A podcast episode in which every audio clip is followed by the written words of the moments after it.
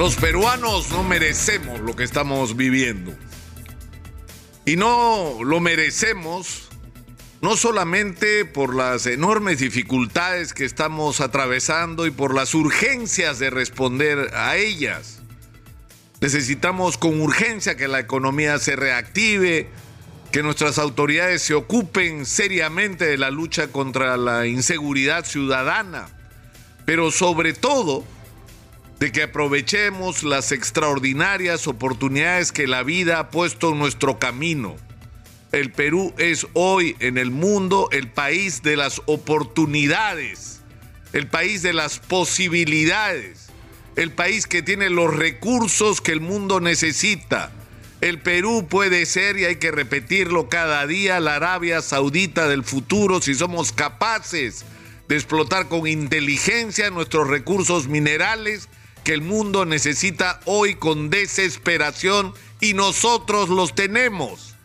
Y para hacerlo, se ha repetido hasta el cansancio, necesitamos traer la mayor cantidad de inversión, por un lado, y en segundo lugar, resolver de largo plazo los conflictos con las comunidades de las zonas mineras.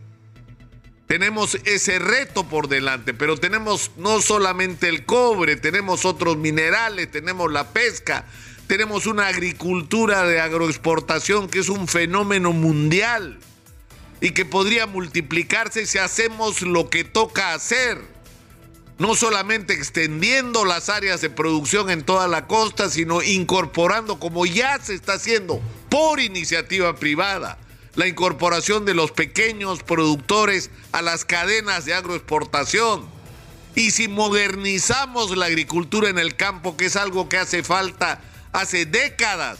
Podemos transformar la vida de nuestros agricultores de las serranías.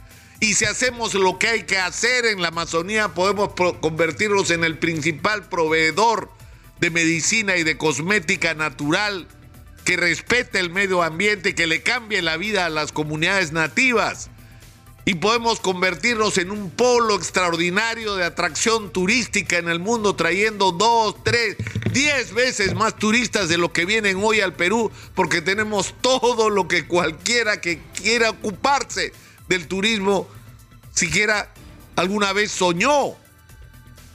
Pero para poder hacer todo esto tenemos que salir de esta situación. Nuestra agenda tiene que ser otra esta que les he descrito, ¿qué vamos a hacer para enfrentar esta situación? ¿Qué vamos a hacer para resolver el tremendo problema de ser un país que crece en términos macroeconómicos? Porque tenemos el privilegio de tener, entre otras cosas, cobre y sube el precio del cobre, entonces hay dinero. Como decía Waldo Mendoza, que estudió la historia de la economía peruana, cada vez que hemos estado bien es por los precios internacionales de los minerales y no por los méritos de nuestros gobernantes. Y hoy tenemos esa oportunidad nuevamente. Entonces hay que ocuparnos de esta agenda. De esta agenda donde lo que está planteado en el centro es un país que crece macroeconómicamente, pero por la ineficiencia y corrupción del aparato del Estado y de los políticos, es que estamos como estamos. El país que crece y los colegios se caen a pedazos, el país que crece y el sistema de salud es una vergüenza, el país que crece y no tiene la elemental infraestructura. Eso es en lo que hay que pensar y para pensar en eso hay que salir de esta endiablada situación política.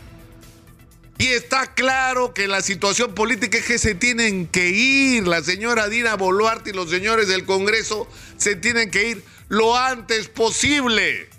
Y el Jurado Nacional de Elecciones ya se lo dijo, el 8 de octubre pueden ser las elecciones y se tienen que ir. Y la señora Dina Boluarte, que ayer descubrió que las elecciones sí son posibles en octubre, porque lo primero que quiso es quedarse hasta el 2026 y lo segundo que quiso es quedarse hasta julio del 2024, soñando con que con un entendimiento con la mayoría del Congreso estaban los resueltos los problemas de gobernabilidad en este país cuando el problema no es ese, el problema es que toda la clase política está enemistada con el país. La gente no los quiere, la gente siente que no los representan.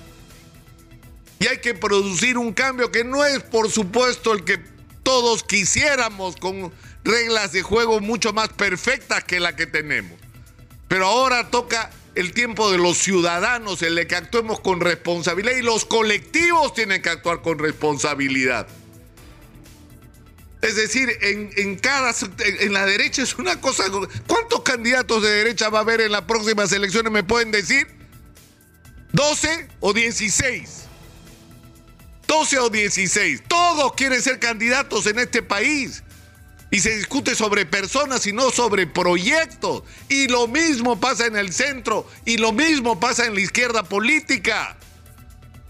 Hay una enorme responsabilidad. Tenemos que construir un país alrededor de ideas, de sueños y de planteamientos, no de personas que nos traicionan, que terminan robándonos, sobre las cuales no podemos ejercer control porque no hay colectividades realmente democráticas, que es lo que deberían ser los partidos.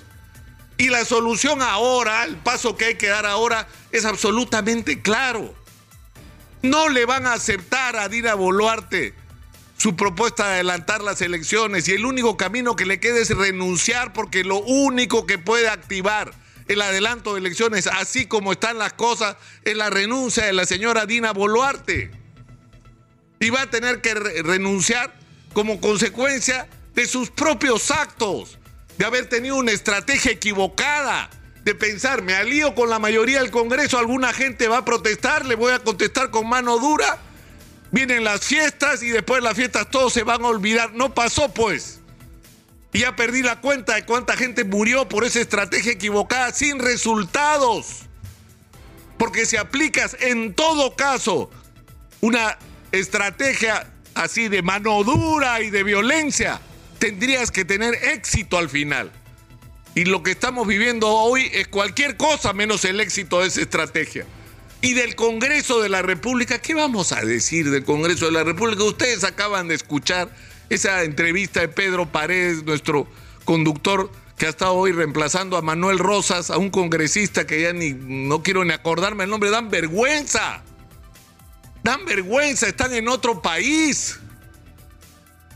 Tienen que irse lo antes posible. De este Congreso no se puede esperar nada bueno nada bueno. Y es cierto, no hay que generalizar, no todos, hay algunos así contados con los dedos de la mano. Pero tenemos que producir, porque yo creo que al final esa tiene que ser nuestra conclusión. Necesitamos una nueva clase dirigente en este país. Y estas elecciones adelantadas que vamos a tener van a ser nuestro primer reto. De que lo que tengamos en el Congreso y en Palacio de Gobierno merezca por lo menos el respeto de los ciudadanos y que tengamos la garantía mínima de que como vamos a estar vigilantes, esta vez no nos van a robar y se van a ocupar de los problemas de los peruanos. Pero para eso tenemos que cambiar nuestra conducta como ciudadanos. Es más, tenemos que empezar a ser ciudadanos. Ya es hora. Soy Nicolás Lucar.